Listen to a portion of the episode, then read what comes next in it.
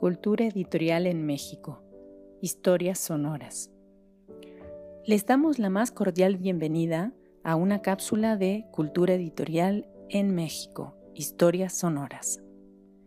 En esta iniciativa nos proponemos ofrecer algunos fragmentos de historia, la historia de los editores y las editoriales, de los sellos y de las colecciones bibliográficas, de publicaciones periódicas y revistas culturales. En una palabra, las historias de los agentes y proyectos culturales que han permitido el surgimiento, consolidación y construcción de la edición en México. Historia de la gráfica en Aguascalientes. Mujeres impresoras. Por Caliope Martínez. Lectura realizada por Brenda Pamela Torres Ruiz. Los nombres de Nestora Pedrosa y Martina Arteaga son prácticamente desconocidos en la historia, ambas mujeres ilustradas, viudas por la Guerra de Intervención, 1861-1867. Pueden considerarse las primeras impresoras y a su vez podrían ser de las primeras empresarias en Aguascalientes del siglo XIX. Antes de la introducción de los procesos mecánicos de impresión, la historia de la gráfica no puede explicarse sin comprender que su origen está en el oficio, el trabajo artesanal y las familias. Llamamos al periodo de la imprenta manual aquel que va de la imprenta de Gutenberg en el siglo XV a mediados del siglo XIX, con la invención de los procesos mecanizados de impresión tipográfica. Estamos hablando de más de 400 años de tradición heredada, transportada, importada, aprendida, enseñada y reproducida. Esta historia no puede ser pensada sin las mujeres, quienes a lo largo de más de cuatro siglos jugaron un papel fundamental en la transmisión y consolidación del oficio, desde el lugar que históricamente les fue impuesto la potestad y el tutelaje, sometida a una condición jurídica de inferioridad y por lo tanto de desigualdad. Estos dos elementos, el trabajo y sistema artesanal de la imprenta, así como la condición jurídica de la mujer, nos permiten explicar con mayor facilidad el papel que desempeñaron a lo largo de esta larga historia las mujeres en el mundo occidental, en México y en Aguascalientes en particular. No es fácil identificar a mujeres impresoras a lo largo de la historia, debido a que los contratos, compraventas, acuerdos comerciales y pies de imprenta casi siempre están a nombre de los sujetos que sí gozaban de las facultades legales que les permitían realizar estas actividades. Por el contrario, la mujer estaba condicionada al tutelaje masculino, fuera padre, hermano o marido. Esto significaba que detrás de cada actividad legal o económica que quisiera realizar la mujer debía tener el respaldo masculino. Sin embargo, en el ámbito de lo privado, las mujeres trabajaron al lado de sus padres, hermanos y maridos, aprendiendo y ejerciendo algunos de los oficios propios de un taller de imprenta. Dentro de todo el universo que era un taller, las mujeres ejercían como apoyo en composición, traducción, revisión, redacción, pero también como administradoras del capital de taller. Eran mujeres que conocían a fondo el trabajo y el negocio. Las mujeres no gozaban del privilegio de formar una empresa por sí mismas, pero su condición de viudas y herederas fue la manera que les permitió ejercer como empresarias. Es ahí donde podemos identificar a muchas mujeres que utilizaron los medios posibles a su alcance para solventar la economía familiar. En el caso de las impresoras, reconocer a mujeres ilustradas que sabían y realizaban un oficio.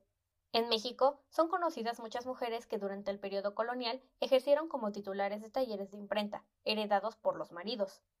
Durante este periodo, las mujeres impresoras pudieron poner su nombre como vía de imprenta. No es extraño ver libros con el viuda de. Por el contrario, en el siglo XIX y con la independencia, la posibilidad de asumir el nombre de la mujer en el taller parece impensable. Así desaparecen los nombres de las mujeres impresoras y resulta más complejo identificarlas. Es entonces que las viudas y herederas buscaron los medios que les eran posibles para sostener las empresas siempre bajo el tutelaje masculino. Fue el caso de las aguascalentenses Nestora y Martina. Nestora Pedrosa y Martina Arteaga fueron miembros de la primera familia de impresoras de Aguascalientes, los Chávez. Como hemos dicho, ambas mujeres ilustradas participaron a lo largo de su vida en los talleres de sus maridos. Sin embargo, la suerte de ambas fue completamente distinta. Nestora Pedrosa era una mujer letrada, fue segunda esposa de José María Chávez. Con tan solo 33 años, se quedó viuda en 1864, cuando su marido fue fusilado por los franceses. Desde que Nestora se casó con Chávez, se involucró en sus negocios. Se quedaba como responsable del taller mientras José María se ausentaba por trabajo o por guerra. Junto con su suegra, asumían la responsabilidad entera de los negocios, coordinaban las entradas y salidas de material, de dinero y el trabajo al interior del taller. En la imprenta realizaba labores administrativas, pero también de corrección, acompañaba los textos y las composiciones que realizaba su esposo. Era una suerte de correctora y guía. En una carta enviada por José María, le dice Abro cita. Amada esposa, tú has sido siempre bálsamo y el consuelo en todos mis trabajos. Sé ahora más que nunca la mujer fuerte de la escritura. Cierro cita. Viuda, Nestora se hizo cargo de la imprenta a lo largo de seis años, junto con su hermano Trinidad y su hijastro Sostenes, tras un acuerdo que hizo con los hijos mayores de José María, quienes se hicieron responsables del resto de los negocios. Pero esos años fueron difíciles. Al no tener capital del resto de los negocios y con la repartición de bienes, se quedó prácticamente desamparada, lo que la orilló a vender todo el ramo de imprenta al gobierno del Estado. Al venderla, Néstor escribió un sentido testimonio en el que dejó claro el dolor que le provocaba deshacerse de la imprenta y las dificultades que había pasado al intentar sostenerla. Durante esos años, los pies de imprenta variaron, sin embargo, en ninguna ocasión se menciona el nombre de Nestora. Martín Arteaga, mujer ilustrada y muy conocedora de los negocios, fue esposa de Martín Chávez, quien tuvo una imprenta con Esteban Ávila. Martín, al igual que su hermano José María, fue muerto en la guerra de intervención, y Martina quedó viuda con apenas 19 años.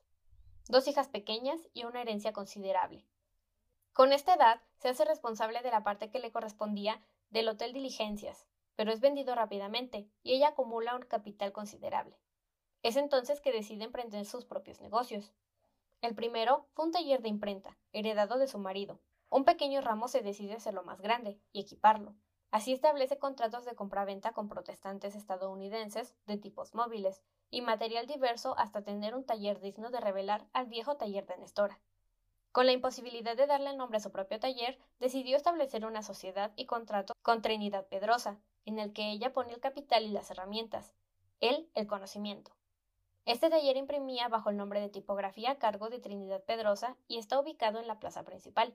Con el tiempo, este taller se le denominó imprenta económica y estuvo a cargo de distintos impresores, como Macedonio Palomino, pero la dueña era Martina. Además de la imprenta, Martina se dedicó a la compra de bienes inmuebles y obtuvo, al igual que Nestora, una pensión vitalicia que el gobierno de Juárez les otorgó por los servicios que sus maridos dieron a la patria. Muy longevas ambas, murieron ya entrado el siglo XX, Nestora en la Ciudad de México y Martina en Aguascalientes. Su labor fue continuar una tradición familiar con incidencia clara en la vida misma de la gráfica en Aguascalientes. Recordarlas es reconocer su labor en la historia local. Esta cápsula se basa en el artículo Historia de la gráfica en Aguascalientes. Mujeres impresoras, por Caliope Martínez, publicado en la columna En la paz de estos desiertos, del periódico LJA.mx de Aguascalientes, el 30 de julio del 2020. Agradecemos a los investigadores y profesionales del mundo del libro y la edición por el apoyo en la elaboración de contenidos. Los interesados en proponer nuevos contenidos, no duden en escribirnos a culturaeditorialmx.gmail.com. Los invitamos a seguirnos en Cultura Editorial en México, Historias Sonoras. Gracias por su atención.